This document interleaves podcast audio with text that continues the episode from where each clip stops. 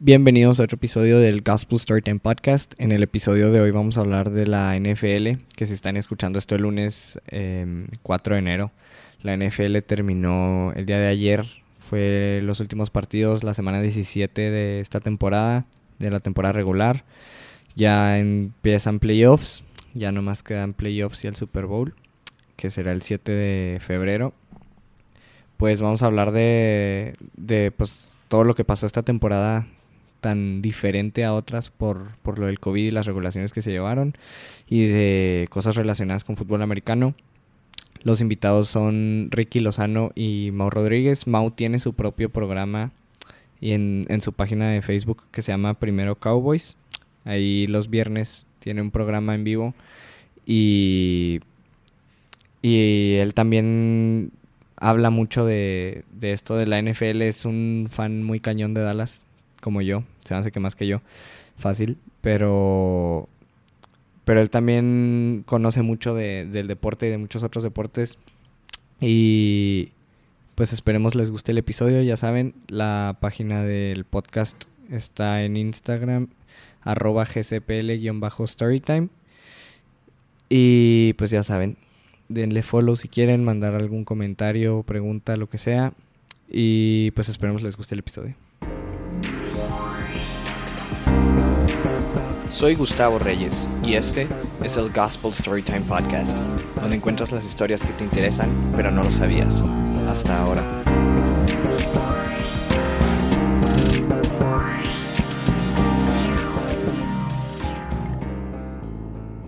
Storytime. Bueno, pues para los que viven abajo de una piedra, esta semana ya se acabó la, la NFL, ya fue la semana 17. Se jugaron todos los partidos que estaban programados y pues sorprendentemente ninguno se quedó fuera ni de tiempo ni, ni de que se hubiera jugado después de todo lo de pues todas las regulaciones que se tenían que hacer así como había estadios donde no podía ir ningún fan, había estadios donde podían ir 20 mil porque caben 100 mil y el porcentaje que dejaban era 20% de cuenta.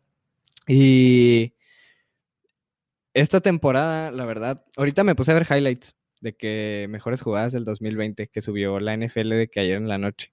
Y, y hasta se me hacía curioso porque hay estadios que están vacíos, pero todos modos te ponen el efecto de los fans, o sea, del ruido, de que una jugada, una intercepción y suena de que como la gente gritando. Yo de que, ah, caray, o sea, qué pedo, estoy viendo un estadio vacío gritar.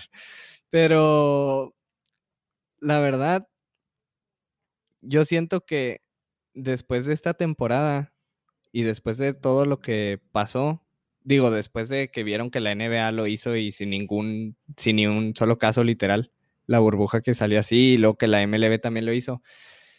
Siento que la NFL lo hizo muy bien. El único caso en el que sí, a mí yo sí me quedé con el por qué están haciendo esto fue cuando Ravens, a Ravens le, prolongaron su partido de que varias veces de que no, no van a jugar todavía hasta el martes. No, mejor el miércoles. Así, o sea, que lo iban moviendo que por los casos de, de COVID.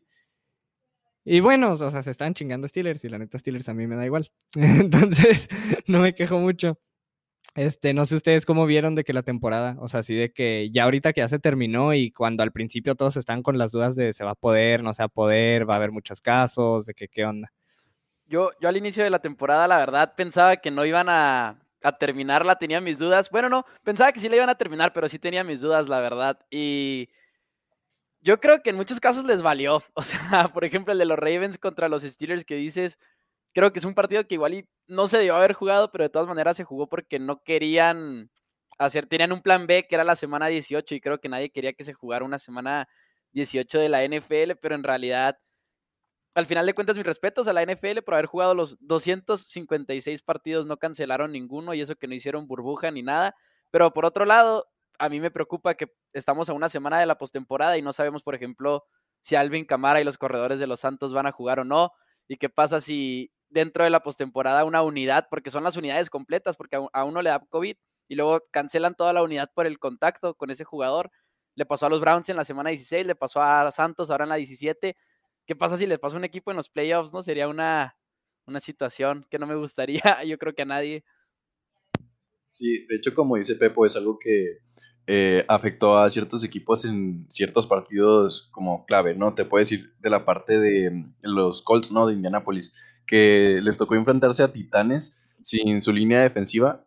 Así, eh, estaban tres lineos defensivos fuera por protocolo de COVID contra, pues, Derrick Henry, ¿no? Que es un jugador con el que no le puedes jugar con tu línea defensiva em, que no es titular. Entonces, eh, sí se le aplaude esa parte de que, ok, ya se terminó la temporada, ¿no? Eh, eh, pues bien hecho, NFL, la verdad es un reto y yo digo, pues se rifaron, pero la verdad, como dice Pepo, hay varias cosas que yo digo que se pudieron haber hecho de diferente manera. yo creo, empezando por el, el, hecho de posponer partidos, o sea, nadie quería jugar la semana 18, pero yo siento que hasta cierto punto sí pudo haber eh, ayudado a ciertos equipos en algunos partidos en los que fue muy difícil. Así como para Ravens, que lo pospusieron dos semanas, yo creo que les cayó como anillo al dedo porque fue cuando tenían el bye, entonces cuando Pittsburgh tenía el bye.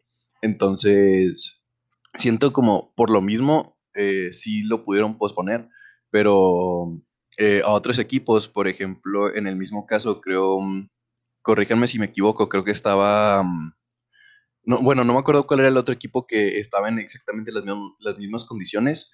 Y, ah, no, cargadores, cargadores. Chargers. Ah, ok. Sí, sí, cargadores estaba en, el, en la misma situación donde tenían alrededor de 15 casos de COVID y los forzaron a jugar. Entonces, yo creo que les faltó un poco de consistencia, aunque tenían buenos protocolos, siento yo, eh, que pues al final eh, sí se contagiaron, pero pues nunca, nunca se hizo así como que un caso mayor a menos, bueno, a menos de que habláramos de, de los Ravens, donde hubo un, punto de la temporada donde todos tenían COVID.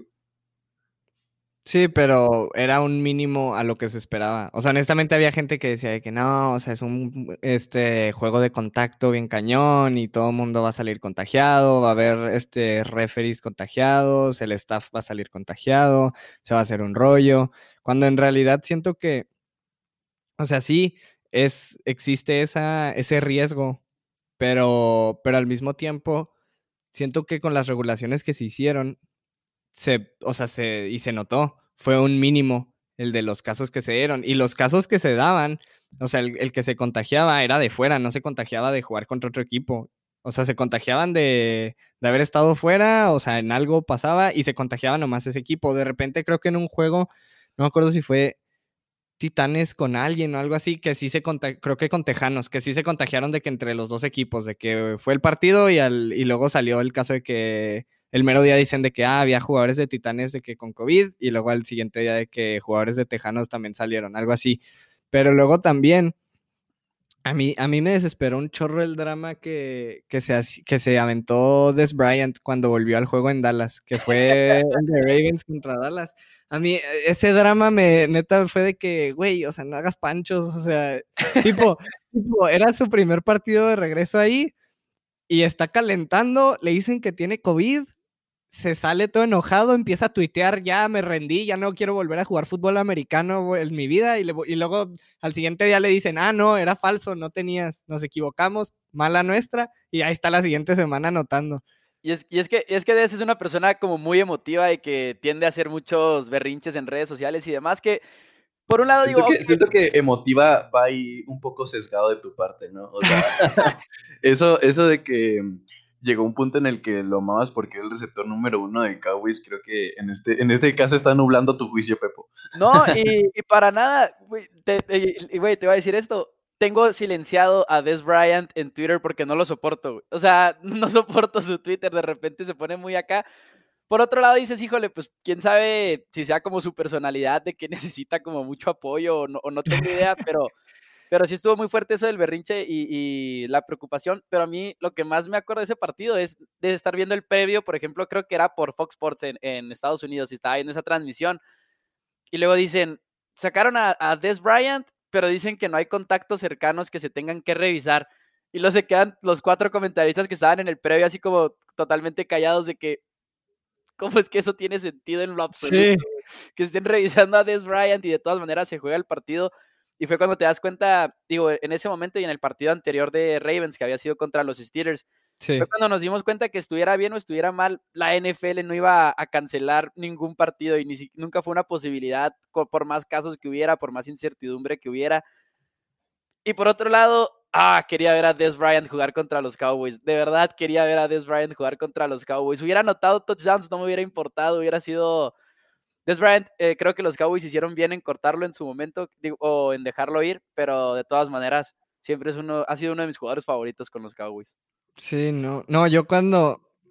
O sea, yo la verdad lo que sí me puse a pensar en mi mente de conspiracy theorist fue que la NFL está ayudando a Ravens bien cabrón. O sea, saben que este juego lo tienen ganado ya. O sea, no hay nadie, pero ah, no. O sea, hay un caso, lo estamos examinando, pero no hay pedo. No vio a nadie del equipo. El güey venía solo. Así, venía en su carro, el güey solo, nunca vio a nadie, no tocó a nadie. Jueguenlo, jueguenlo. O sea, Sí, luego también. Sí, estuvo, estuvo shady. aparte venían, aparte venían de que Steelers estuviera en redes sociales nomás tirándole a la NFL de que qué pedo, de que están nomás prolongando nuestros partidos. Este, si nosotros hubiéramos sido los que se contagiaron y Ravens no hubiéramos jugado así con los jugadores que teníamos.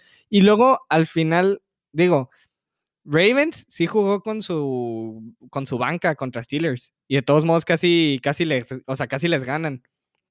Sí, estuvo Y- cuando salieron con Robert Griffin, ¿no? Fue ese partido. Sí, sí.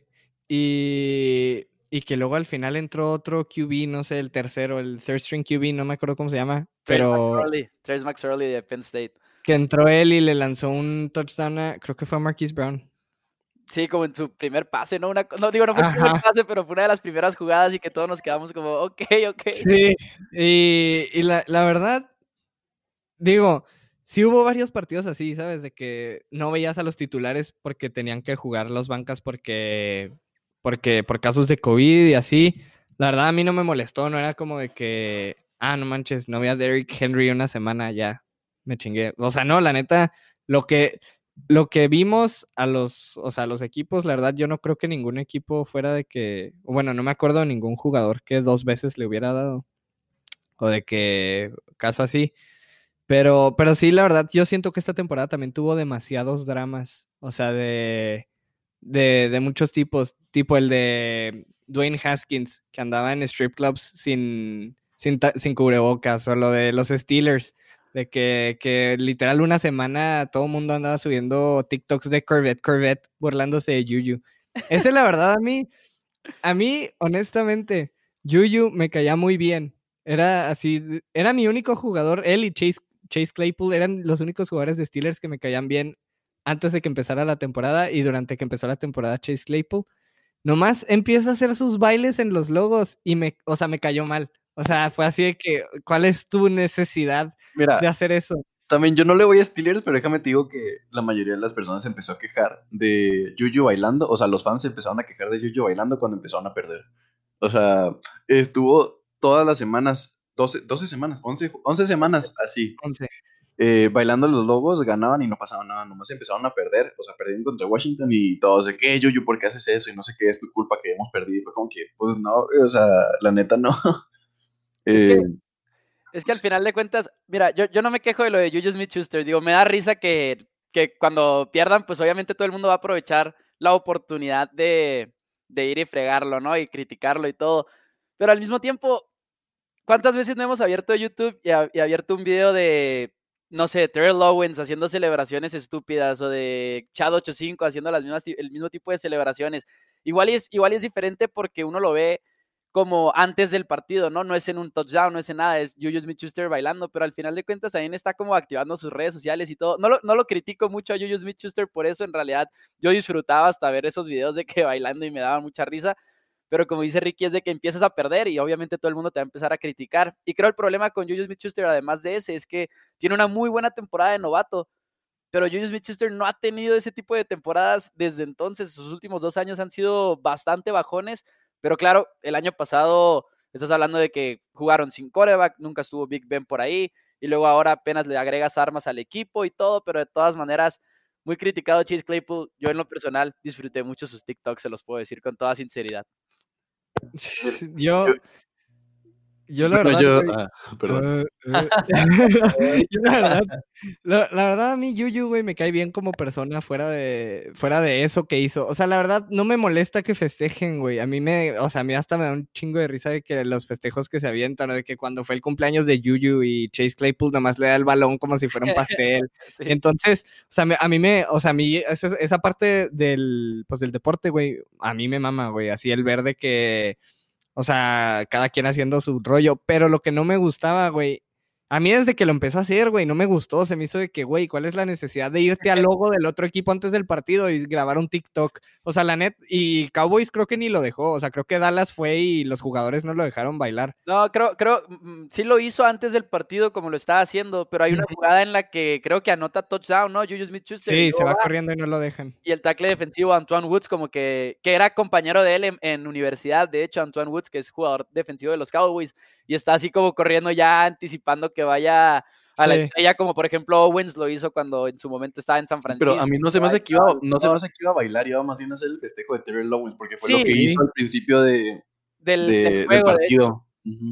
Que era poner el balón en medio y hacer como, o sea, las manos hacia los lados, ¿no? Es que en el estadio viejo de los, de los vaqueros tenía un, un hoyo que ahorita el ATT Stadium también se abre y se cierra. Pero el original tenía nada más el hoyo, ¿no? Y era, según Jerry Jones, una de las frases que es muy criticada para, por parte de Jerry Jones y muy presumida por muchos aficionados de los Cowboys. Ese espacio enorme en el, en el techo era para que Dios viera a su equipo favorito jugar fútbol americano. Así lo dijo Jerry Jones. Entonces, por eso Terrell Owens, cuando está en San Francisco y anota el touchdown, que Owens siempre fue muy controversial en ese sentido, Sí. anota y va y se para en la estrella y le hace así como, pues se- según esto, como una referencia de que Dios viendo a su, a su jugador favorito, por decir algo. Ajá. No, pero luego cuando estuvo en Dallas también lo volvió a hacer, ¿no? O sea, ya con el uniforme de, de Cowboys. No me acuerdo, pero creo que sí. Estoy Sí, pues, casi seguro. y le metieron un chingazo, güey, el segundo, no, pero no con el uniforme pero de ahí- Cowboys, pero ahí no estaba contra con vaqueros. Por eso, por eso. Pero sí, o sea, Gus dice que aparte de esa vez que lo hizo con San Francisco, que después lo hizo con Dallas, eso no, no me Sí. acuerdo, pero igual y sí. No, según yo sí. Luego, este. O sea, eso es lo que me molestó de Yuyu. La neta, no se me hace nada. O sea, de que la gente luego, luego cuando pasa eso y pierden, empiezan de que, ah, fue culpa de este güey que anda bailando. O sea, no, güey, no es culpa de ese güey, es culpa de todo el equipo, la neta. Digo, la defensiva de Steelers, mis respetos, es de las mejores, güey.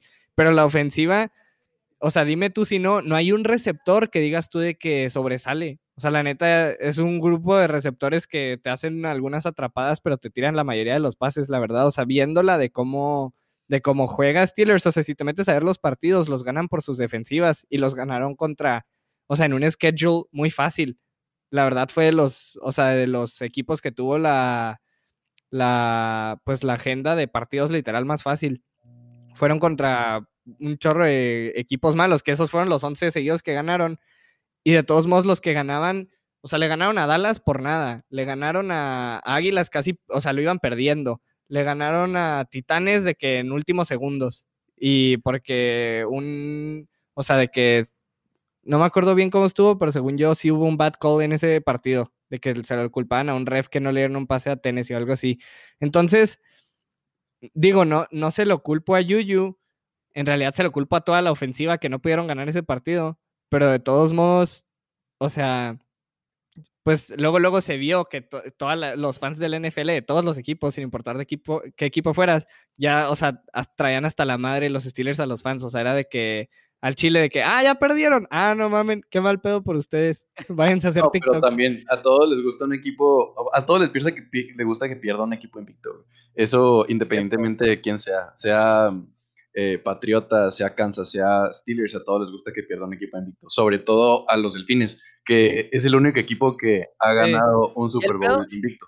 Y el pedo es que perdieron tres juegos al hilo también. O sea, ¿cuántas? O sea, es, es común ver que un equipo vaya, por ejemplo, digo, no tan común, pero que vayas invicto 10, 11 semanas y luego pierdas un juego y luego sigas ganando, pero Pittsburgh perdió tres juegos seguidos y uno de ellos fue contra Washington y el otro fue contra Cincinnati. Entonces era como, ¿qué está pasando con, con Pittsburgh? Mira, si lo hubieran tampoco perdido, me critiques a Washington, tampoco me critiques a Washington porque resultó ser campeón de la división, de la este mejor división de la NFL. De la división de Mickey Mouse. Washington ayer estaba jugando contra un equipo que estaba intentando perder a propósito y ganaron por seis puntos apenas batallando. Ah, eso sí, Sí. Eso sí te puedo decir que estuvo asqueroso. Fue el peor tanking que he visto en. O sea, Nunca lo había visto de esa manera, literalmente. Jamás había visto un equipo como Águilas ayer, sacando a Jalen Hurts a medio juego, metiendo a Nate Sutfield. Y luego que Doug Peterson tuviera la valentía de salir a la prensa y decir, no, estaba coacheando yo para ganar el partido. Y luego también ese castigo eh, en el que fue, en el que aseguraron ya su puesto que fue un offside, hasta pareció propósito. Es como, obviamente, o sea, es algo como básico que en una cuarta y una te enseñan a no caer en el hard count, eh, que es pues cuando el coreback te intenta hacer brincan, brincar para sacar ese castigo y que sea primera oportunidad, casi te enseñan de que ves el balón, ves el balón, ves el... y luego resulta que tres lineros defensivos brincaron. O sea, parecía algo que el coach les decía que hicieran. La verdad, yo al principio de la semana dije, Cowboys tiene posibilidades de pasar, pero no quiero que pasen. O sea, yo, yo honestamente decía que al Chile, ¿para qué pasar viendo que traes un equipo sin línea ofensiva y con, o sea, con una defensiva mala, literal? ¿Para qué pasar con eso? Mejor pierde un partido más y igual y te quedas con un draft pick ya no tan malo como se esperaba que tuvieras por si lo ganabas. Pero mínimo algo, no sé, o sea, ¿qué pick quedaron? ¿Como 14? Los, los, Filadelfia. No, Cowboys. Cowboys con el 10. Cowboys tiene el 10 y Filadelfia tiene el 6. Y si Filadelfia hubiera ganado ayer, hubieran tenido el 9. güey. Pues es que la neta sí te, sí te sacas de pedo siendo Filadelfia diciendo que al Chile pierde este partido. Gane o lo pierda, ya no iban a pasar ellos. O sea, ellos eran el único, único equipo que, que no iba a pasar. La verdad, ellos, o sea, no, o sea, que, que Doc Peterson dijera eso es lo peor. ¿Sabes? O sea, al, al Chile hasta te ves mejor diciendo, ya no íbamos a pasar a playoffs, queremos un buen pick para el próximo año. Perdimos el partido X. Pero es que, según yo, es un- una asociación que se encarga de, de que no pasen este tipo de situaciones. O sea, que te puede multar si se da cuenta que tú no estás jugando a ganar. Eh, Es que deja tú, güey. Deja tú, porque mira, lo- lo- los, eh, esto del tanking, que es perder a propósito para mejorar tu posición en el draft, sí existe. Pero existe con las directivas, no con los coaches y los jugadores. O sea, los coaches y los jugadores siempre salen a ganar, se supone. Si Doug Peterson quería perder a propósito el juego para mejorar el pick, sal y di, güey, que querías cuidar a Jalen Hurts para el 2021, güey, que no querías arriesgarte a que lo lastimara una línea defensiva tan buena como Washington. Todavía eso, güey, es así como disimularla. Pero querer salir y decir que estabas intentando eh, coachear para ganar el partido, no. Hasta, se, hasta afectas a Jalen Hurts, literalmente, güey. Sí, porque literal dijiste, saqué a este güey, que es el mejor QB que tengo ahorita, para ganar el partido. Güey, o sea. Y Filadelfia- luego. Bueno, pero también si nos fijamos en las estadísticas que tenía Jalen Hurts, pues tenía 97 yardas y un touchdown para en los tres primeros cuartos, que pues la verdad, pues no, pues a mí no se me hace que haya sido como que un desempeño muy bueno, que digamos. No, para nada, pero el otro es Nate Sutfield. Ya todos sabemos quién es Nate Sutfield, ¿sabes? En este punto de su carrera en la NFL. Si hubiera sido, ¿sabes qué? Voy a meter a Carson Wentz, que por cierto estaba inactivo. No sé por qué estaba inactivo. Desde ahí te vas dando cuenta de cómo está la cosa. Yo, yo estoy completamente de acuerdo en que Hurts, si él es la respuesta, ¿cuál es la pregunta, no? Porque Hurts tampoco es que ahorita tenga un puesto asegurado. No debería de tener un puesto asegurado, pero de todas maneras dices, no es, no es mejor Nate Sutfield. No puede ser la mejor alternativa para ganar Nate Sutfield, que para empezar no sabemos por qué sigue en la NFL. y lo vimos cuando entró a jugar. Sí, no, la verdad, yo creo que. Yo, o sea, desde el, desde el partido de Dallas con Gigantes, güey. O sea, fue de que al Chile, o sea, ya. Que pase Washington. Porque aparte a mí, a mí honestamente me gustó como. O sea, se llama Chase Young, ¿no? Eh, sí, Chase Young. O sea, Chase Young a mí como jugador me encanta, güey. O sea, no mames con ese güey. Y luego que Ron Rivera en un partido le dice de que, o creo que fue Ron Rivera, o no, no fue Ron Rivera. Bueno, fue, fue un coach de otro equipo, no me acuerdo de qué equipo, porque Ron Rivera es de Washington, pero fue un coach de otro equipo que le dice de que al Chile no quiero jugar tan mal como para que me toque draftear un cabrón como tú. Así, Fue, mm, fue el de Pittsburgh. sí, que le dice que, a la, que le dice a la madre, eres una bestia, no quiero, no quiero nunca tener una temporada como para que me pueda draftear a un güey como tú. Es muy bueno, muy, muy bueno. Ah, Es de esos jugadores que hemos visto en los últimos años de que está listo para la NFL. Ya en este momento está listo. Y lo, y lo, y lo peor con estos jugadores es que, por ejemplo, en, en la posición de cazacabezas, cuando estás hablando del talento que hay en nivel de colegial a la NFL, muchas veces no hay tiempo, literalmente no hay tiempo en la NFL para enfocarte en lo técnico. O sea, durante una temporada no vas a cambiar las técnicas de los jugadores o, o, o lo puedes hacer de una manera muy, muy leve. Y ves a un Chase Young, ves a un Nick Bosa, un Miles Garrett, que Miles Garrett, por ejemplo, ahorita está con los Browns y está siendo también uno de los mejores defensivos en la NFL. Ya llegan con eso a, a, a la NFL y eso es especial, muy, muy especial, la verdad. Sí. Sí. Oigan, pero también déjame te digo, Gus, que, que, eh, yo sí difiero un poquito en ese, en ese pensamiento que tú dices que prefieres que tu equipo no pase a playoffs. Siento que un equipo que no tiene nada que perder como Washington en los playoffs llega a ser, pues, hasta cierto punto muy peligroso. O sea, que llegan así como que, güey, pues ya pasamos, o sea, ya estamos aquí, aquí es 1-0, ¿sabes? O sea, vas, vuelves a empezar Ajá. de cero, güey, y órale, güey, al que te pongan enfrente. No, un, un equipo como Washington sí. O sea, si yo, si Dallas tuviera el equipo que tiene Washington, aunque es peor ofensiva, pero una defensiva de las mejores de la liga, pelada ah, sin miedo, güey. O sea, ¿sabes cómo? O sea, la- el cierre de la temporada para Washington demostraron que al Chile podían ganar, güey. O sea, nomás pues mira. empezaron mal. No, sé- no sé si te acuerdas la temporada, la temporada que pasó Gigantes como comodín con, creo que fueron ocho ganados, o sea, sí, fueron ocho Sí, ganados, pero fue, sí. o sea, lo pasaron, o sea, no pasó, de que eh, las últimas combinaciones se dieron para que pasara Gigantes y al final le terminó ganando el invicto eh, absoluto de todo, así, ¿sabes? A Patriotas en el Super Bowl. Entonces, la verdad es que siguen siendo equipos de NFL. O sea, siguen Pero un equipo de 10 NFL. victorias, güey. Giants, 10 victorias o 8 victorias. 10. 10 Según yo, pero según yo pasó como último lugar de comodín, güey. Según yo, fue el equipo más, o sea, el, el, el que ganó su conferencia más bajo. A ver. Bueno, no sé, yo solo me no, acuerdo que Es, pero es- pasó como comodín, sí pasó como comodín, pero según yo sí era un mejor récord, según yo era como 10-6. Es el dos, a ver, si quieren checo. ya me dio, ya no me puedo quedar con la curiosidad. Eh, son del 2007, ¿verdad? 2007 New York Giants. 10-6, güey. Como quiera. Bueno, sí. bueno. Pero ¿Qué es eso de siendo- 6-9, mamón? Para ver si pasas con 7 ganados o si te quedas afuera con 6. O sea, Hubo una vez que pasaron dos equipos con 5-7 en aquella temporada donde fueron, pues, nomás los 12 partidos por la huelga ah, Ah, sí. sí. también. Y es que poco a poco vamos a ver más de estos casos porque, digo, por ejemplo, eh, hablando del puesto del comodín, o sea, por ejemplo, ahora que el norte de la americana vimos tres equipos de la conferencia, de, de esa división, de los Steelers, Ravens y Browns, que pasaron los tres a playoffs. Y como que ayer me sorprendí cuando vi eso, pero dije al mismo tiempo va a haber siete equipos ya todos los años por cada conferencia. Igual esto ya va a ser un poquito más común, ¿no?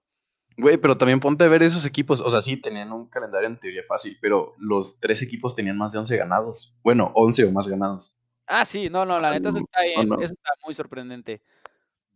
Pero de todos modos, o sea, bueno, es que si te vas a la otra, o sea, si, si checas, güey, o sea, para la, para la mm, nacional, güey, pasó Chicago con 8, mamón. Y te vas a la otra y no pasó Delfines con 10 ganados. Sí, ¿Sabes claro. cómo? O sea, Pues sí. entonces siento que, que tipo, Delfines no pasó, literal nomás porque pasaron tres de la, de la Americana del Norte, o sea, porque pasaron Ravens, Browns y Steelers, o sea, porque ellos lo sacaron porque el que pasó, el que terminó pasando de comodín fue Colts. Entonces, no, literal Delfines no pasó porque dos equipos de la misma, que literal en esa división, pues le ganaron a todos contra los que jugaron, literal, o sea, jugaron contra la peor división del, de la nacional, que es la, la del este, y jugaron contra la de Tejanos y Colts y, y Titanes. ¿Y quién es el otro? equipo? Indianapolis. No, o sea, Tejanos, Colts. Jaguares con un ganado. ¿Qué te pasa? Sí, o sea, no mames. ¿Sabes cómo? Y En la y- semana uno, güey. Ajá. Entonces, Güey, yo cuando empezó la temporada creía que Pats sí tenía un futuro con Cam. Y vaya que me equivoqué bastante. No, es que la verdad es, o sea, ponte a ver y no era nomás, no era nomás Tom Brady lo que se fue. O sea, es un equipo que se desarmó de una manera muy, muy completa, vaya. O sea, toda la, toda la, defensiva, güey, ya no, o sea, toda la defensiva y luego el COVID les pegó bien duro y luego al final también el, este, ¿cómo se llama el corner? Em, no, sí, no, Gilmore, Gilmore, que ah, se lastimó y fuera toda la temporada. O sea, yo creo que la siguiente temporada sí pueden llegar con, pues, más aspiraciones. ¿Con Cam? No, ah, ya dijeron que Cam no va a continuar en Pats. O sea, ya dijeron que la oh. relación de, de Pats con Cam se acabó. Es que le fue muy, muy mal a Cam Newton. O sea, con todo, todos los problemas que tenía Pats, Cam Newton encontró la manera de, de, cagarla. Como el, como el meme ese de nuestras expectativas para ti eran bajas, pero holy fuck. porque, sí jugó muy, muy mal Cam Newton. Y luego el problema con los Pats es que tenían a Jared Stidham, que era como este coreback que veíamos como el plan B, ¿no? De que el joven y todo. Que yo no me entiendo, o sea, yo no me explico por qué nunca lo metieron. Mi única teoría, y lo he compartido de que en mis redes sociales y todo, es que mi teoría, y sin, con cero evidencia, nada más es, es pura especulación, es que Jared Stidham de plano no tenía nada en los entrenamientos, porque si no, ¿por qué no banqueas a Cam Newton? Y luego, por ejemplo, lo que dice Ricky es cierto de que todos los jugadores que también le faltaron a los Pats, pero por otro lado también fue como un efecto dominó, ¿no? Se va Tom Brady y muchos jugadores deciden no jugar esta temporada por la pandemia, como Donta Hightower, como Patrick Chung, que son jugadores que ya tienen contrato. Y el corredor también, ¿verdad? Este White también decidió no jugar. White no, sí jugó. No, pero, White sí jugó pero como quiera tenías a Damien, a Damien Harris, o sea, tenías como potencial en esa posición, ¿no? Pero por ejemplo, Donta Hightower, linebacker, que no juega, no juega Patrick Chung, y todos los que decidieron no jugar por, por el COVID-19 son jugadores que ya tenían contratos, ya tenían anillos de Super Bowl. O sea, ¿para qué juegas? Sobre todo en una temporada en la que se supone que va a haber una transición. Si se quedara Tom Brady, si se hubiera quedado Brady, todos estos jugadores igual hubieran dicho, somos contendientes, no me voy a perder la temporada, ¿sabes? Igual y todo eso fue como un efecto dominó que si no se sale Tom Brady de los Pats, muchos jugadores que decidieron no jugar, si hubieran decidido jugar, creo yo. Bueno, ¿y qué piensas también de Tampa Bay? Que incluso con el equipo que tienen, con esa defensiva, con esa ofensiva, con el cuerpo de receptores, linieros y corredores, eh, llegaron como comodín. Saints. Saints. Los Santos son un chequipazo, güey, que nadie les da yo siento que todos tienen bien subestimados a los Santos una vez más. Es un equipo que no ha estado en el Super Bowl las últimas temporadas, neta, por mala suerte en muchas ocasiones. No nada más por mala suerte, obviamente no es nada más eso, pero el milagro de Minneapolis, el, la sí. de pase. Ahora, si no juega Alvin Camara en, en, el próximo domingo, que se supone que si hay una oportunidad porque es el domingo y no el sábado, si hubiera sido el sábado, Alvin Camara estaría completamente fuera por los días que tiene que pasar en el protocolo. Pero si, si no juega Alvin Camara el próximo domingo, dices, están malditos, es un equipo que está maldito. ¿Ya es la, la última temporada de Drew Brees? Dicen. Dicen que sí. ¿Cuántos años tiene? ¿41? ¿Un así? Más o menos. Y la verdad es que yo siento que Drew Brees merece otro anillo. Sí. O sea, Ah, es el coreback que si tú me dices ahorita, ¿quién quieres ver ganar el Super Bowl este año? Yo te diría Santos. O sea, no, ¿quién crees? ¿Quién quieres que vaya a, ganar el Super Bowl? Yo te diría Santos por, por Drew Brees y también por Sean Payton, pero más que nada por Drew Brees. Yo quiero que gane Buffalo o Tennessee. No, Tennessee, gracias. La yo, verdad. Yo, creo que Titans, Titans tiene el potencial de salir en la primera ronda. Es que todos, todos tienen, está muy buena en los playoffs en la conferencia americana. Sí, pero yo siento que a Tyrants algo que le afecta mucho es el, es el juego aéreo. Y eh, según yo, van, van a ir contra, contra Browns, ¿no? En la primera Contra Ravens, la tienen pelada, güey. Bueno, no, Ravens ya le ganó en, temporada regular con y, Ravens, equipos completo y todo. Y, Ravens va a la alza. Sí. Y Ravens va a la alza y en cañón. Y el problema con Titans, en mi opinión, es que tienen en común la defensiva de los Titans y un billete de 25 pesos, güey. No existe. No existe, güey. los Titans no tienen defensiva y eso me preocupa mucho para ellos en la postemporada. Sí, pero pues es que literal, o sea, Titans, güey, toda la temporada lo que hacían era, te voy a atacar 40 puntos, me vale madre que me, tú me ataques 35, yo te voy a atacar 40, así, o sea, literal siempre era un, o sea, este, entre Ryan Tannehill y, este, los receptores y este Derrick Henry, era un, o sea, una ofensiva súper explosiva. Yo digo que los equipos que le pueden ganar a Titans, que los pueden dejar fuera de playoffs, eh, son nomás los que tienen buena línea defensiva, que de entre esos está Ravens, está Steelers, está Colts y tal vez Bills, pero Bills no sería por su línea defensiva. O sea, Bills es porque, pues, Le Titanes... Sí, ¿no? O sea, le ganaría uno a uno porque, pues, como tú dijiste, Titanes no tiene defensiva y Bills, la ofensiva aérea que tienen es... es No, y Bills- grosero. Es un chiquipazo, güey. Sí. Bills es un tipo titanes, pero con defensiva, güey. Y sin un Derrick Henry, haz de cuenta, literal. No, pues entonces no es un tipo Titanes, güey. O sea, a lo que me refiero, o sea, Bills es lo mismo, güey. Bills es un equipo que tú veías anotando un chingo de puntos, güey. Pero que se sabía defender mejor, güey. O sea, O, o la- sea, o sea, lo que me refiero es tipo Dallas al principio de la temporada con Dak, güey. Dallas era, un equi- era la ofensiva más productiva, güey, de la NFL. Pero de todos Literal. no ganaban, güey. No, no te estoy diciendo que ganaran o, no. O sea, mi punto es, Dallas traía la mejor ofensiva y el y Dak traía más yardas aéreas en cinco semanas que Baker Mayfield como en 10, güey. Por eso, pero la defensiva de Dallas nunca funcionó. Es algo que estamos hablando. Los backers de Dallas siempre estaban perdidos, los secundarios. no Ajá. Que la neta no sé qué chingados andaban haciendo, dejando ir a Byron Jones y quedándose con una defensiva mediocre, güey. Que luego los linebackers que hace un año eran los de los mejores de la liga, güey, no saben ni siquiera hacer un sack. O sea, no saben ni si... Taclear a un cabrón que corrió siete yardas y se ponen a festejar, güey, como si hubieran hecho el trabajo de la vida, güey. Eso sí está bien frustrante, las celebraciones de, de, de Jalen Smith. Pero el punto de Bills es que Bills, Packers y Chiefs son las tres mejores ofensivas en la NFL. Las tres mejores ofensivas. Bills, Packers y Chiefs. No hay, no hay una que esté a ese nivel más que esos tres, creo yo.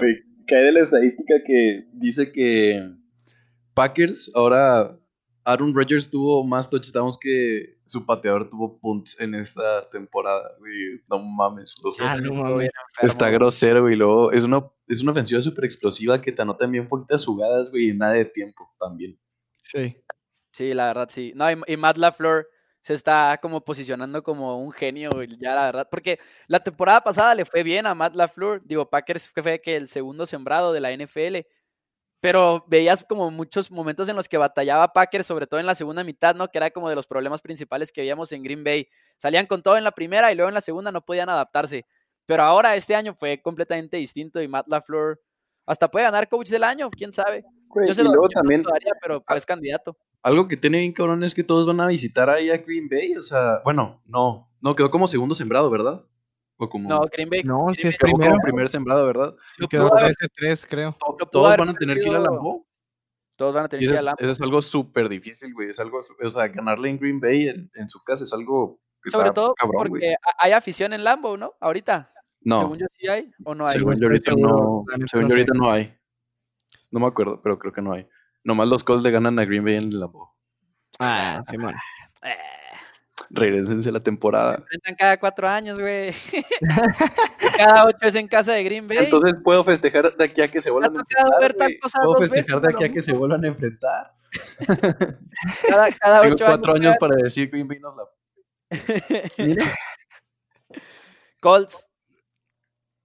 Colts, yo le tengo mucho miedo a Colts. Este, playoffs. parte, este partido de playoffs de que Colts contra Bills, la verdad es que está, va a estar muy bueno, pero yo digo que el Sí. que gane, yo que, mm, o sea, siendo realista, el que gane va a terminar, o sea, muy puteado, güey. Siento que va a ser un, un juego muy físico y la va a tener muy difícil la siguiente, la siguiente semana. Porque también Colts si gana, güey, la siguiente semana va, va a ir a visitar a, a Chiefs, güey.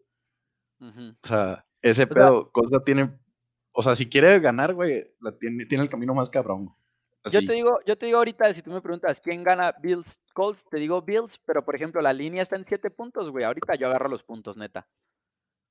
Güey, pues es que también la, la secundaria de Colts es algo que he estado batallando estos últimos partidos, güey.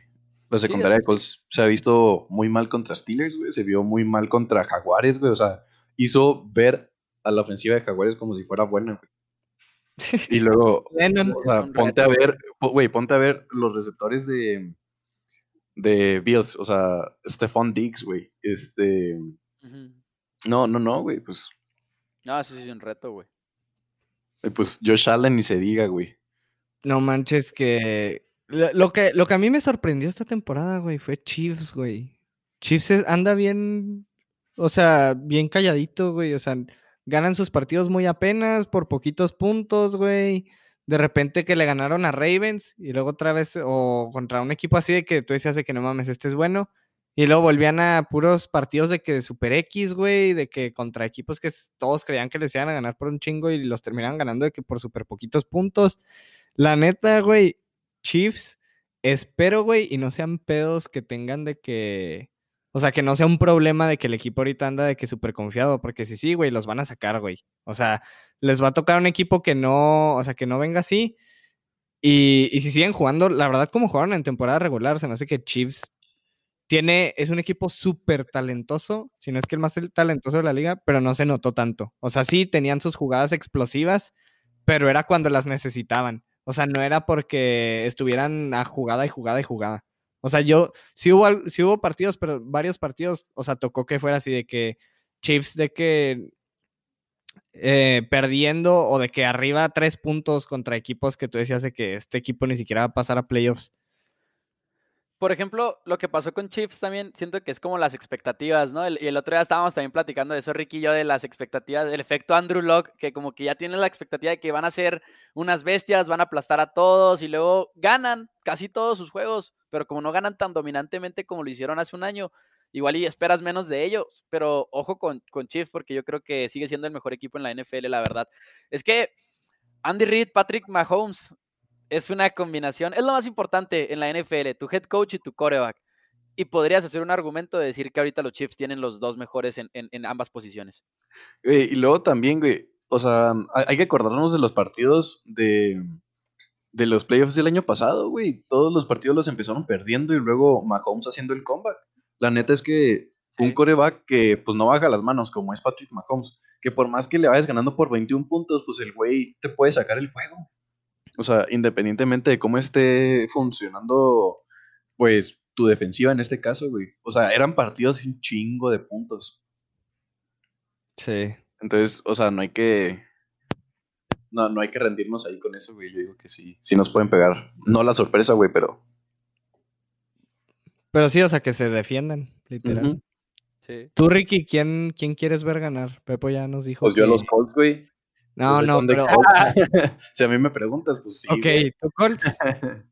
o Colts, pero mm, la verdad es que si Colts sale, güey, pues que ganen los Bills. Los fans de Bills es algo increíble, güey. O sea, imagínate el desmadre que harían, güey, cuando... Sí, para pasar a playoffs, güey. O sea, andan así un desmadre. O sea, es una de... Sí, o sea, son como los fans, güey, que más me gustan, güey. Hay un, hay un fan, güey, de Bills que tiene un. No sé exactamente, o sea, cómo estaba el pedo. No sé si es la bolsa completa de papas o una sola papita, güey. Que es así, hace cuenta, una papa de. O sea, unas sabritas, hace cuenta, imagínate. Que cada partido la saca, porque es una que en 1970, un pedo así, güey, este, se compró unas papas y no se las comió y ganaron un partido, güey un pedo así. Y el güey trae todavía esas papas siempre a los partidos, güey. Entonces, y, hay un chorro de historias así, güey, de fans de Bills y de todas las supersticiones que se avientan y de porque los cuatro, no, y de los cuatro años seguidos que pasaron a Super Bowl y los perdieron, dos con Dallas y de que con Denver creo también y no sé con quién más. O sea, Siempre, güey, o sea, Bills ha sido como el equipo de la mala suerte, o pues bueno, igual y no de la mala suerte, pero el equipo que le toca mal, o sea, que hasta cuando va parece que bien, algo pasa, güey. Y hasta, hace un chingo de años que llegaron al Super Bowl cuatro veces seguidas y ninguno lo ganaron. Sí, pues dos con Cowboys, uno con Denver y no me acuerdo con quién el otro, güey. Bueno, pero... está gacho. Y luego también cuando creo que ahora cuando aseguraron los playoffs, todos donaron como 400 mil dólares, algo así a la causa de Josh Allen, güey. Algo así, ¿no? No, eh, eh, no sé si sea esa otra. En el 2017, güey, Bills eh, termina la sequía de chingos y chingos de años de, sin llegar a los playoffs, pero estamos hablando de muchos, muchos años. Y Bills ya había hecho lo suyo, pero dependía de, de los Bengals ganándole a los Ravens, de los Bengals de Andy Dalton ganándole a los Ravens. Y Andy Dalton lanza el pase del gane como con un segundo, una tontería Sí, así, güey. cierto, güey, no, no fue Es- Josh es- Allen. Es un final así de, de fantasía para, para Bengals ganando ese touchdown, ese juego con un pase de touchdown. Bengals estaba eliminadísimo, Bengals no estaba haciendo nada, nada más estaba echándole a perder la vida. No me acuerdo si era a, a los Ravens exactamente, pero el punto es que, sí, pues a los Ravens, porque Ravens eran los que tenían que ganar. Ganan los, los Bengals con ese pase y Andy Dalton tiene una fundación que la verdad no me, no me acuerdo de qué es. Eh, y todos los fans de Bills donaron como 400 mil Sí, dólares a la asociación de Andy Dalton, güey. Sí, A no, no, o sea, son, un caso especial, güey, los fans de Bills.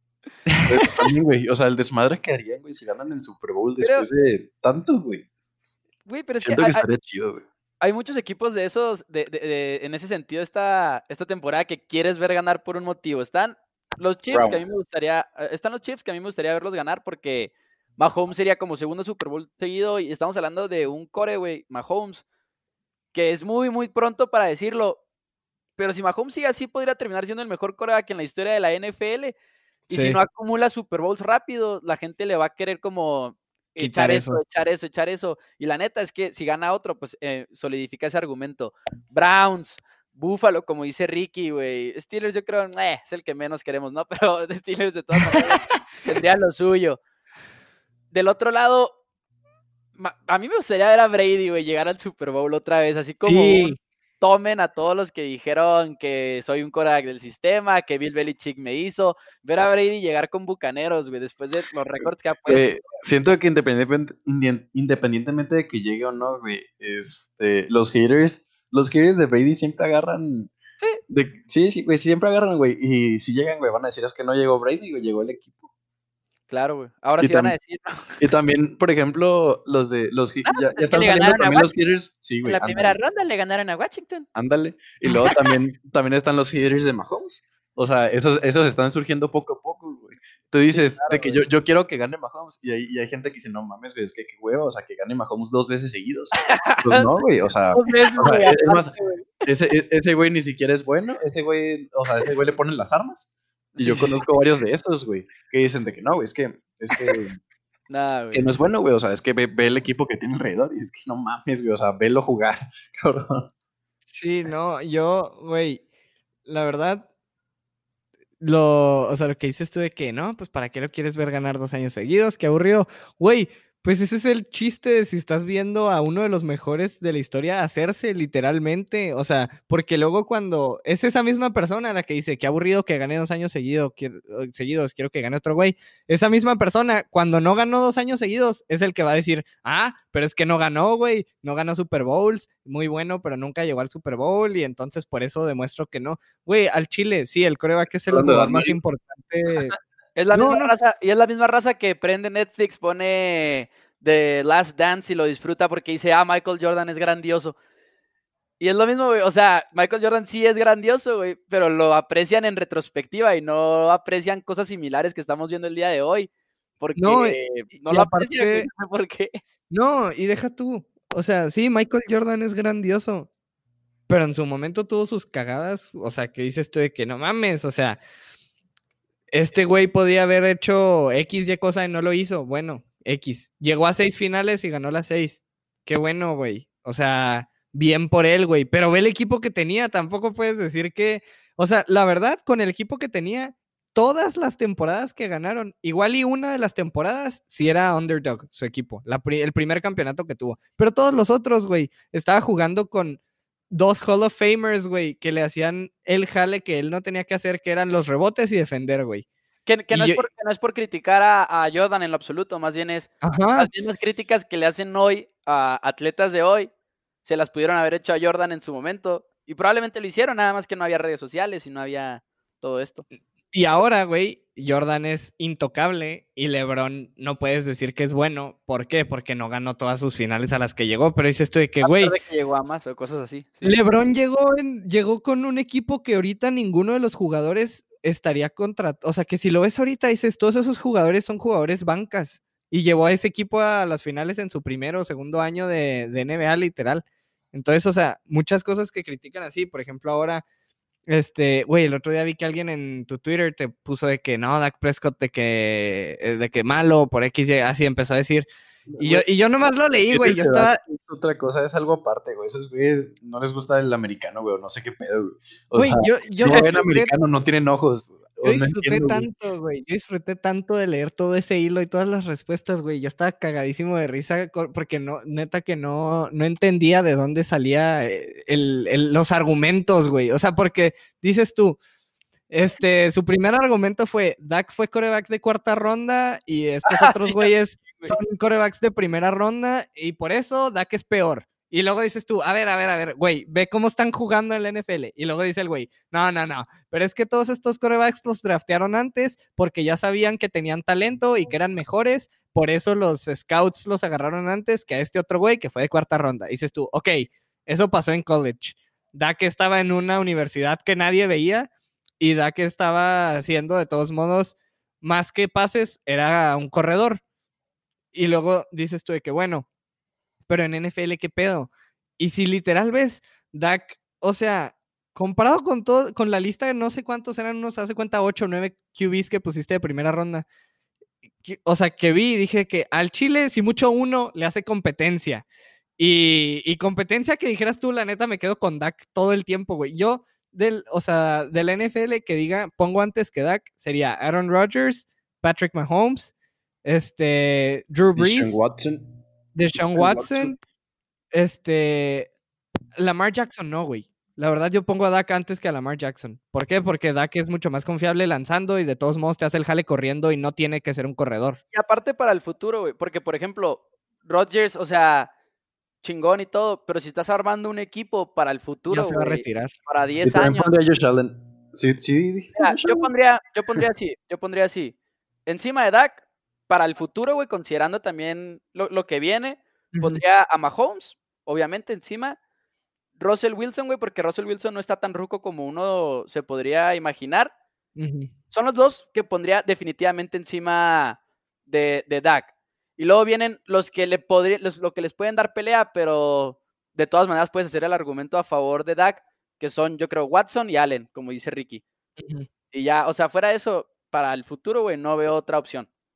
Sí, la verdad es que yo igual, güey, pero luego empecé a leer y decía de que neta, o sea, ¿qué pedo? Y luego le ponías tú de que no, pero ve todas estas estadísticas y así. Y la verdad, güey, es que, o sea, yo lo leía y decía de que pues, este güey no se va a, o sea, no va a salir de su, de su idea de Dak es malo y, o sea, y, y yo de verdad pienso de que la historia de Dak, güey, es una historia muy cabrona. O sea, es de, es de un coreback de cuarta ronda que nomás lo draftearon para hacer backup, literal. O sea, dijeron de que, ah, pues este güey va a ser el backup y igual y en un año cuando se vaya Tony Romo drafteamos a un cabrón bueno. Literal, o sea, sí lo agarraron, güey. O sea, y se lesiona Tony Romo, lo meten, hace su jale, güey. Empieza a hacer su jale y luego, o sea, toda la historia de que se murió su mamá, güey, de que tenía cáncer, este, o sea, todo lo que tuvo que él hacer para llegar a donde está, güey. Todas las personas que dudaban de él y decían de que este güey es un güey de cuarta ronda, va a durar en lo que consiguen otro mejor. Todo, o sea, todo, todo, todo, todo lo que hizo, güey. Para ahorita, las, literal, las primeras cinco semanas se estaba viendo como top tres corebacks de la liga. Porque aparte con el equipo tan malo que traía, güey. O sea, de verdad que dices tú de que lamentable la defensiva, güey. Lamentable como jugó esas cinco semanas, porque hubo semanas que decías tú de que a la madre, ¿de dónde salieron estos güeyes? Pero que tú veías y decías de que este güey, o sea, hace dos años no jugaba como juega ahorita. O sea, la verdad que ha mejorado su juego muy cabrón, güey. Y luego para que un güey te diga que, que no es cierto, güey, la neta, yo al final nomás me reí con cuando, cuando puso cuando puso el GIF. Ah, sí, güey. Fue de que al chile ya este güey ya no tiene argumentos. Güey, Eh. pero es que también, fíjate que hay muchos fans, güey, que lo que quieren no es, no es un coreback así como Dak, güey. Lo que quieren es un coreback como, como lo que era Andrew Locke o Peyton Manning, que fue de que lo draftean desde la primera ronda y desde la primera ronda dicen de que, ah, este va a ser nuestro coreback, güey. No quieren, o sea, como que no, están cerrados esa posibilidad de que un crack pueda salir de algo más de primera ronda, güey. Es, es, Y que no O por sea, nada. es que de no ese por tipo nada de Andrew fans, güey. Que no por nada Andrew Locke era lo que era Andrew Locke, güey. O sea, muy Ah, sí, sí, pocas güey. veces viene un coreback, así que dices, no tengo dudas de ese coreback. Ándale, pero, o sea, a lo que me refiero es que esos equipos que quieren un coreback que Sí. desde primera ronda va a ellos y se queda en ese equipo para siempre, güey, así. Sí, sí, sí. O sea, como, pues, Patrick Mahomes, por ejemplo, güey. Mm, Patrick Mahomes fue pri- de primera ronda. sí, Fue primera ronda, Sí, nomás que 10. estuvo sentado un año, güey, atrás Y es- de, Y, y siendo de honestos, güey, y siendo honestos, nadie tenía las expectativas que teníamos para que, que, que está dando Mahomes, pues, o sea, en su Sí. momento Ándale. Patrick. Mahomes sale de, de Texas Tech, güey. Yo lo vi en su carrera de, de fútbol americano colegial. Y hace cuenta que lo impresionante de, de ver a, a Patrick Mahomes en colegial era que hacen lo que ahorita hacen en la NFL, que saca el balón y luego Sí, se pone a correr así en círculos, casi casi que detrás de la línea de golpeo, antes de lanzar un pase.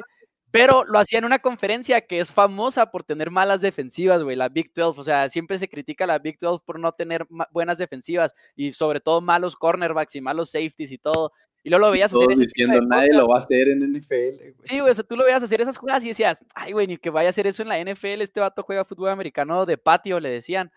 Y luego llega a la, a la NFL y hace exactamente lo mismo, güey, Mahomes. Sí, güey. La, neta. Pero luego, o sea, lo que dices de que la gente quiere el- la historia del, ah, se agarraron un coreback de primera ronda y con ese güey se hicieron su franquicia. Güey, ve a Tom Brady, que es ahorita, l- o sea, discutiblemente, pero se me hace que ya no, el fue mejor sexta coreback de la historia, güey. Ese güey fue sexta, dijiste. Sexta. Sí, pues no, mames, güey, pinche coreback de sexta ronda que ahorita es el mejor del, de, o sea, que mucha gente ahorita lo tiene como el mejor de la historia. Yo la verdad sí lo tengo como el mejor de la historia al Chile, o sea, porque te agarras un cabrón así, güey, y con un buen coach, y como dijiste tú ahorita, lo- el mejor equipo es el que vaya a traer el mejor, o sea, lo más importante ahorita es el que tenga el mejor head coach y el mejor, este, QB, y ese güey con Bill Belichick, pues tuvo sus como 15 años, güey, que 20. que literal era de que al Chile nadie, nadie paraba ese equipo, güey. Y por eso también se hicieron los haters de Pats. Y los haters, güey, vienen a base de estás haciendo las cosas bien, güey, y a otro Sí, güey no le gusta porque quiere. Pues, los haters chile. y los fans así, los villamelones, güey. No hay que olvidarnos de esos, güey. Es que sí, también luego sale. Es que es- también mucha esos- gente, güey. Es que mucha gente le empieza, bueno, le empieza a ser como que hater de esos equipos por ese tipo de fans también. Que Sí. siento que es algo que, ok, güey, pues, o sea, son fans, güey, y todo, pero son, fan- son fans, güey, que no ven la temporada, güey, que se, se ponen a ver el, la NFL, güey, hasta la última semana, güey, o hasta playoffs y dicen de que, güey, es que yo siempre he sido fan. Sí. Sí, sí, sí, güey. Sí, es que también ese es el rollo, güey. La gente que ve nada más los playoffs en- en- o en todos los deportes también es así, güey. Por ejemplo, Trevor Lawrence, güey. La gente que en- ahora en el colegial, güey, que pierde Clemson en la semifinal, que no es un gran partido de Trevor Lawrence, que tampoco fue tan malo, pero no fue un muy buen partido como lo ha sido toda su carrera. Ah, no, pero es que también... Y hay, gente que vio, y hay gente que vio esta semifinal y que vio la final del año pasado contra LSU, güey. Por ejemplo, alguien me puso, al Chile las dos veces que lo he visto, no me ha gustado nada, güey. Y yo así que, güey, o sea, pero no lo has Te visto. contestaste solito, güey, o sea, las dos veces Exacto, las dos veces que lo has visto. Sí, no manches. Siento que Trevor Lawrence. Trevor Lawrence se salvó bien cañón de irse a Jets, güey. De Probablemente. todos modos, que hay, güey, que hay jaguares. O sea, ¿de qué te salvas? Pero luego andaban diciendo que Jaguares igual y draftea. No, no, güey. No, no, no, güey. Nah. eh, o sea, Trevor Lawrence es un coreback que no vas a dejar pasar, güey. Por, por más que ya tengas coreback, güey. Es un coreback antes- que no dejas pasar. de la- antes de las muchos muchos están quedando como con esa narrativa del- de la semifinal contra Ohio State de que Justin Fields podría ganarle el pick, pero neta neta te aseguro, te lo garantizo, güey, que ahorita, o sea, ahorita tío, me rapo si Trevor Lawrence no es el primer pick del NFL draft, güey. Porque imagínate, un juego antes estábamos hablando de que Justin Fields podría ser el tercer quarterback, güey, porque Zach Wilson Sí. de BYU lo podía superar. Trevor es el número uno y, y Trevor Lawrence es el mejor prospecto en la posición de quarterback desde Andrew Locke, lo que platicamos ahorita de lo difícil que es eso, güey. Es el mejor prospecto desde, desde Andrew Locke en la posición de quarterback, creo yo. Sí, de hecho, la discusión salió porque mm, estábamos hablando de los prospectos a, a- ver quién ganaba el Heisman, güey. Que estábamos diciendo que Trevor Lawrence no lo va a ganar, güey, por el efecto Andrew Locke, que todos esperan, que todos esperaban, güey, que hiciera así como Una maravilla, ¿no? Sí, una maravilla, güey, y la neta es que no. Bueno, y hablando de eso, güey, o sea, ¿quién, quién esperan que vaya a ganar el, el MVP del NFL, güey. Yo creo que para mí, Aaron Rodgers, güey. Aaron Rodgers, definitivamente. ¿Que lo gana o que esperan que lo gane? Que espera, lo- espero que lo. Bueno, no, que lo ganen. Y también que espero que lo gane, la neta, se me hace la, la mejor opción, güey. Sí, yo siento que Aaron Rodgers, güey, esta temporada literal salió a quemar equipos, güey. O sea, el güey venía emputado de todo lo mal que venían haciendo desde antes, güey, y ahora sí con un equipo ya mejor, que sí lo ayudó más. Y, güey, se notaba pinches, o sea, series de cinco jugadas, güey, así un pase de 40 yardas y dices tú de que al Chile, o sea, estos güeyes están haciendo pedazos a la liga. Sí estuvo muy fuerte, güey. Y, sobre todo, no siento que haya una temporada de alguien más lo suficientemente buena, güey, como para tumbarlo, güey. O sea, Ajá. estadísticamente se la lleva Aaron Rodgers. Mahomes Bueno, está en la discusión, pero también le afecta, güey, esté bien o esté mal. El uno, no estar como con las mismas estadísticas que, que, que Rodgers, aunque las estadísticas no lo sean todo, pero también lo acaba de ganar hace poquito, acaba de ganar el MVP del Super Bowl cuando ganó el Super Bowl la, temporada pasada, y eso, quieras o no, afecta también a los votantes, creo yo. Sí. Yo, yo creo que entren a la conversación con ellos, o sea, con ellos dos, se hace que nomás Josh Allen y Derrick Henry. Sí, Yo creo nomás, que Josh nomás Josh Allen. O sea, ese es un premio que es de coreback, la verdad. Eh, desde hace mucho, güey. Creo que la última vez que ganó un jugador que no es coreback fue Emmitt Smith. No, De- ah, no. Peterson, Adrian sí, Peterson, cierto. en el que también cruzó las 2000 yardas, como que Ujú. será en el 2000. Nueve. Ay, güey, no me acuerdo exactamente, pero Peterson ganó el último MVP que no fue para un coreback. Pero la verdad es que sí, efectivamente, güey, o sea. Este es un premio para corebacks. El MVP es un premio para corebacks y está bien que sea un premio para corebacks porque el premio es el jugador más valioso del año y no hay una posición más valiosa que la posición del coreback, creo yo. Pero yo se lo daría y, y la verdad creo que sí está bien merecido a, a Aaron Rodgers esta temporada. Sí, siento que los que están en la discusión es Aaron Rodgers, que sí lo pondría por arriba de los demás. Está Josh Allen y está Patrick Mahomes. O sea, fuera de eso, güey. O sea, ¿Tres? siento que sí, esos tres. Dak pudiera haber hecho ese, pues esa competencia, güey, dado a la temporada la que estaba teniendo, por la- porque la verdad, por más que no, hubier- no hubieran estado ganando partidos, güey, o sea, volteas a hacerlo y es como que no mames, güey, o sea, qué juegazos. Eh, Güey, también.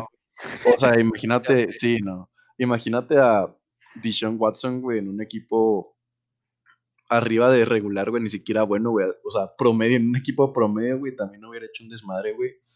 O sea, so- son jugadores que yo los hubiera visto en, en esa conversación, güey, pero que por circunstancias casi que ajenas a ellos no, no quedaron ahí, güey. Sí. Eh, pero de todos modos, yo digo, se lo lleva, se lo lleva um, Aaron Rodgers. La neta sí. Tú lloraste, Pepo, cuando se lesionó. Hasta yo lloré, Ah, güey. Hasta yo lloré que, que yo no soy fan, de, güey. fan de, de Cowboys. Me dolía que, la ah, panza, güey, la cabeza, todo, güey. Fue un momento muy, muy traumático. Sí. Porque, por ejemplo, ya me haya tocado como vivir con las lesiones difíciles de, de Romo, que también me hicieron llorar en algunos Sí. momentos. Pero el problema con, con la diferencia, más bien, creo yo, es que el punto en el que estábamos del año, güey, Dak Prescott con todo lo de las negociaciones, todos los debates que hemos tenido de si es bueno o no es bueno, una temporada en la que quieras o no estaba callando bocas, güey.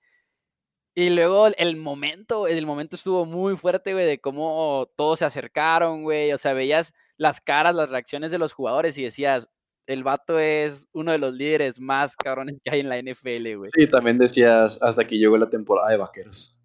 En, en ese momento, güey, fue como aquí hasta aquí, güey. Claro, sí, güey, es que yo, yo, o sea, para mí el momento fue de que al Chile ya, o sea, se acabó. Ojalá le paguen a este güey lo que está pidiendo porque se lo merece. Y al Chile también lo que pensé, güey. O sea, cuando, como dices tú, de que cuando ves de que las reacciones de los otros jugadores, la neta te das cuenta bien cañón que aunque igual y Jerry Jones no lo tiene como su coreback estrellita y así, el equipo lo tiene como el güey más cabrón del equipo. O sea, todo el equipo fue así como, no mames, o sea, ya perdimos literal que a nuestro líder. Y, el, y cuando, cuando a mí se me como que rompió el corazón bien culero, güey, fue cuando el güey lo ves y está de que abraza a todos y ya se va yendo. y luego voltea como a la cámara y se suelta él llorando, güey, bien cabrón, y de que nomás de que así como que se despide de todos, ahí fue de que, no, no, o sea, esta no puede ser el fin de Dak en Dallas, güey, o sea, al Chile le tienen que pagar, güey. O es sea, que, tú, güey, si, no le, si no le paga a Dallas, le va a pagar a otro equipo, güey. Exacto, güey. Si no le paga, o sea, Colts está muy interesado en ese güey. Así te lo pongo. Y Pats y toda la NFL. Y Pats y güey. toda la NFL, güey, exactamente. Yo creo, yo creo que se va a quedar con Cowboys, ya fuera de broma y viéndolo desde un punto de vista así objetivo, creo que los Cowboys no lo van a dejar ir. Espero, ¿no? Pues espero, güey. Pero ya te has equivocado en eso de ya lo van a firmar, ya lo van a firmar, ya lo van a firmar, güey. Pues no, porque si te pones a ver de que los programas y todo, güey, o sea, siempre era como, güey, la, la etiqueta franquicia máximo, máximo la etiqueta franquicia, pero el problema es que ahora ya es la segunda etiqueta y en un tercer año ya es imposible la tercera etiqueta, güey, no, no es, no es viable.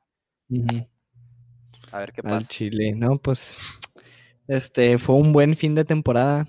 Este, la neta, no me gustó tanto por, por lo de Dallas, o sea, honestamente, pero digo, al final yo ya lo había entendido, desde que se lesionó Dak, no fue como que tuviera una expectativa, porque ya viendo cómo jugaba el equipo, no era como que el equipo estuviera bien y se lesionó Dak y se chingó, no, era el equipo estaba mal, se lesionó Dak, ahora sí ya valió.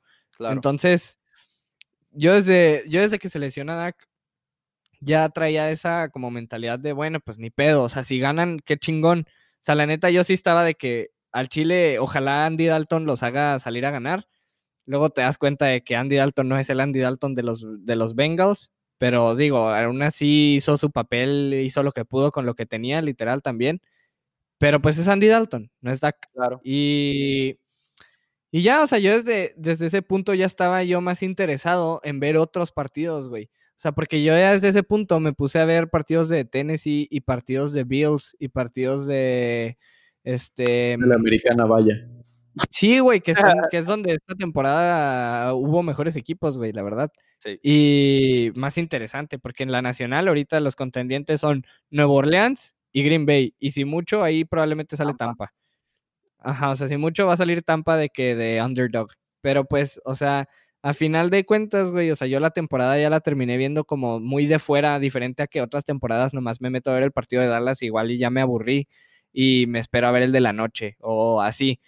Y, la verdad, este, me agradó eso, me gustó que sí se pudo terminar, güey, la neta, la temporada, que no se, que no se estropeó por todo esto de, del COVID. Y pues te demuestra, güey, que la neta, o sea, sí se puede, ¿sabes? O sea, sin hacer tus cagaderos como Dwayne Haskins yendo a strip clubs y cosas así, güey. O sea, sin escándalos de, de jugadores independientes que hacen una estupidez. Este, la neta, siento que sí, sí se puede. Y, y pues no sé cuál es su take de la temporada antes de las recomendaciones. Yo siento que algo que funcionó mucho fue eso de tres comodines, que tiene, es como un arma doble filo porque pasan tres equipos que si te, si te das cuenta, bueno, si te pones a pensar, güey, si hubieran quedado un equipo de 11 ganados y un equipo de 10 ganados fuera, güey, si no hubieran hecho eso, y del otro lado, güey, pues también pasa un equipo de 8 ganados, güey, que, Ajá.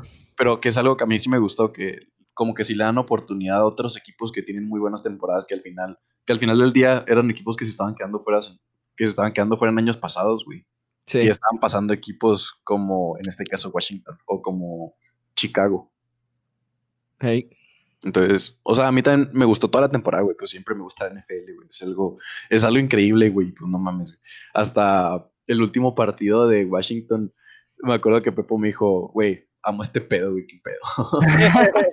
o sea, que fue que intercepción y luego la siguiente jugada fumble. O algo así, güey. De que, Ay, a- a- ayer fue una comedia, güey. Yo estaba llorando de la risa viendo el partido. Pero pues, sí, güey, es algo que siempre se extrañar, güey. Pero pues todavía nos quedan los playoffs para, para disfrutar, güey. Sí. Yo, mi, mi, mi take de la temporada es que una de las cosas que anticipábamos este año era mucho cambio y la neta siento que sí lo disfrutamos. Siento que vimos, por ejemplo, Philip Rivers en los Colts, que critiquen lo que critiquen a Rivers por sus eh, eh, ocasionales errores y todo. Es un equipo que ganó 11 juegos, güey. Philip Rivers no se vio tan mal como dicen que se vio. Bills no es, ya, no es un equipo Bills que llegó a los playoffs, es un equipo que es contendiente al Super Bowl. Los Browns llegan a los playoffs por primera vez desde el 2002. Ves a Joe Burrow unas cuantas semanas y, la net, y antes de que se lesionara y lo veías como un coreback muy, pero muy bueno, Justin Herbert en Chargers. O sea, siento que ya se está como concretando más esta nueva era de corebacks porque ya no tardan irse Rodgers, ya no tardan en irse Breeze, Rotlisberger, Brady. Brady en Tampa Bay es otro de los cambios que vimos que no nada más fue el cambio en Bucaneros, el cambio en Bucaneros, sino fue el cambio de los Pats que cada semana veías un récord de que los Pats no perdían tanto en noviembre, en octubre, en diciembre y así. Como una nueva era en la NFL. No perdían tanto punto. Esperábamos, esperábamos, muchos, muchos cambios y, y, creo que sí los vimos y la neta eso se disfrutó mucho, creo yo. No, pues excelentes los takes. Ahora ya para pasar a las recomendaciones. No sé si ustedes ya tengan este, las de ustedes. Mm, tengo una, por lo menos tengo una. A ver. Ver UFC, ver artes marciales mixtas y box también, pero más que nada las artes marciales mixtas, yo no, no veía, o sea, sí las veía, pero veía de que cuando iba a pelear Conor McGregor, cuando iba a pelear Tony Ferguson, cuando iban a pelear los nombres que todos conocemos, ¿no? Hasta los que no, hasta los que no ven UFC. Pero este año fue como el primer deporte en, en, regresar por lo de la pandemia, fue de los que regresaron más rápido y me enamoré a un nivel que la neta no, no comprendo, o sea, es ahorita uno de mis deportes favoritos, güey, no, no me las pierdo. Antes siempre el fútbol americano colegial estaba en la tele grande todos los sábados, güey, ahora la UFC muchas de las semanas estaban en la, en la tele grande las peleas, la verdad es que es un muy, muy buen deporte, güey, y, y lo he disfrutado muchísimo y invito a todos a que le den un intento, aunque sea, sobre todo el 23, el 23 de enero es un muy buen día para darle una probadita, porque regresa Conor McGregor y hay otras peleas muy, muy buenas por ahí. Y véanlas más de una semana, porque luego se, dan los chingazos arriba de que parados y luego se van a la lona y no entiendes como exactamente qué está pasando, se te hace aburrido cuando se están allá agarrando en el suelo y todo, pero cuando la empiezas a ver y empiezas a entender como la estrategia de lo que están haciendo, es una joya, joya, joya de deporte y es, una, es de lo mejor que pasó en mi 2020, haber empezado a ver UFC tanto como la vi. Creo que mi recomendación en este caso eh, sería, si te gusta mucho la NFL y no tienes en dónde verlo, eh, la verdad, eh, contrata Game Pass, vas a disfrutarlo de una manera súper diferente, O sea, el ver más de, o sea, va a sonar, esto está sonando como comercial, güey, pero... pero vendido, ya sé, güey.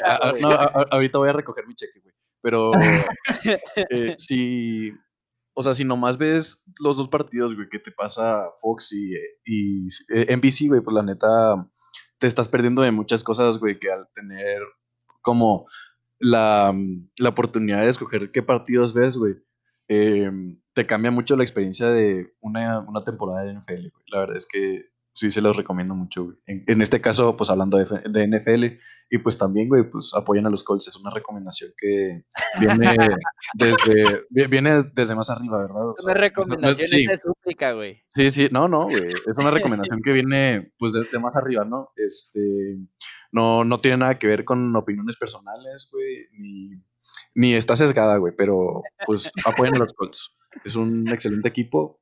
Eh, van a ver a Philip Rivers ganar un Super Bowl por primera vez. ok. Ay, no. nada más. Ah. Esas son mis recomendaciones de este año. Eh, mi recomendación. Ah, no mames, es el primer podcast del año, güey. No lo había pensado. Abriendo con oro. Claro. No, no, mi recomendación e-, era. Ah, sí. Este, una película que está en Disney Plus, que es original de Disney Plus, que es de americano, que se llama Safety, que es de la historia de, de un jugador que creo que jugó en el 2006 o 2008, algo así, en Clemson. Este, ahorita no me acuerdo el nombre, es eh, Ray Ray, Ray, decían. Ajá, sí, o sea, solo me acuerdo que le decían Ray Ray, no me acuerdo el nombre bien. El punto es que es la historia, es basada en hechos reales de un jugador de Clemson y de cómo batalló por circunstancias familiares en cómo llevar a cabo su, su, primer año de universidad. Este, está muy bonita la película eh, y te enseña un lado que se me hace que muchas personas no conocen del fútbol americano colegial, que es los jugadores en realidad están como limitados muy cañón a las cosas que pueden hacer, sea recibir cosas, o sea, no pueden hacer muchas cosas como el, ah, el coach me dio un ride. ¿Por qué? Porque se ve como de fuera, según esto, lo que diría la gente es, ah, el güey se fue a esa universidad y este, escogió esa universidad porque tiene beneficios que no debería de tener, como ride del coach, por ejemplo. Entonces, ves eso que muchos jugadores, no solo de americano, pero también de básquet, terminan saliendo de universidad antes, o sea, terminan que dicen de que nomás hice un año o dos de universidad porque o sea, porque de verdad no tengo tiempo para estar estudiando sin recibir ningún dinero, siendo que es un negocio literal. El fútbol americano colegial se saca miles de millones de dólares, este, que se los quedan todos la escuela, este, las cadenas de, este, que, pues que ponen de que, o sea, tipo ESPN, Fox Sports, y los jugadores no se quedan con nada, güey. Y la verdad es que mucha gente agarra esto como un ejemplo de, como si quisieras decirlo, esclavitud moderna, güey. Porque son, son niños que están echándole el máximo esfuerzo porque quieren llegar al siguiente nivel. Y no están sacando nada de eso más que la educación. Pero muchas veces vienen de familias que necesitan ya un apoyo económico de ellos también. O que vienen de una situación en la que no tienen dinero para comprar muchas cosas o para tener, este, hasta para cosas de la escuela, que dices tú de que, o sea, no, se está partiendo la madre, no tiene tiempo y también necesita, este, pues ya él, este, empezar a ganar dinero que no lo pueden hacer, porque literalmente también algo que no pueden es de que patrocinios. Si un jugador es súper bueno, no puede tener ya su contrato con Nike porque no, es, o sea, no puedes estar ganando dinero de nada porque estás todavía en la escuela. Entonces, la verdad se me hace que enseña muy bien eso y, y mucha gente siento que no se da cuenta de eso. La película está muy bonita y pues sí, ahí se las recomiendo. No sé si quieran decir algo más o ya para cerrar. No, ya, ya, ya no se me ocurrió otra recomendación. Pues de películas, nomás la de Rudy, Remember the Titans. Eh, uh, esa es muy buena. Friday Night Lights. Friday Night Lights. Película favorita. películas de americano muy buenas también. Excelente. No, pues muchas gracias. Ah, y, también creo que se llama We're Mustangs. La... ¿Cómo? Ah, ya sé. Mustangs o Mustangs. Sí, sí, sí. Este, mm, pues muchas gracias a ustedes dos por caerle al episodio. Este, un honor tenerlos como el primer episodio del año. Y gracias a los que lo están escuchando. Eh, y pues ya nos veremos la próxima semana con otro tema y con otros invitados. Gracias, amigos. Gracias por la invitación.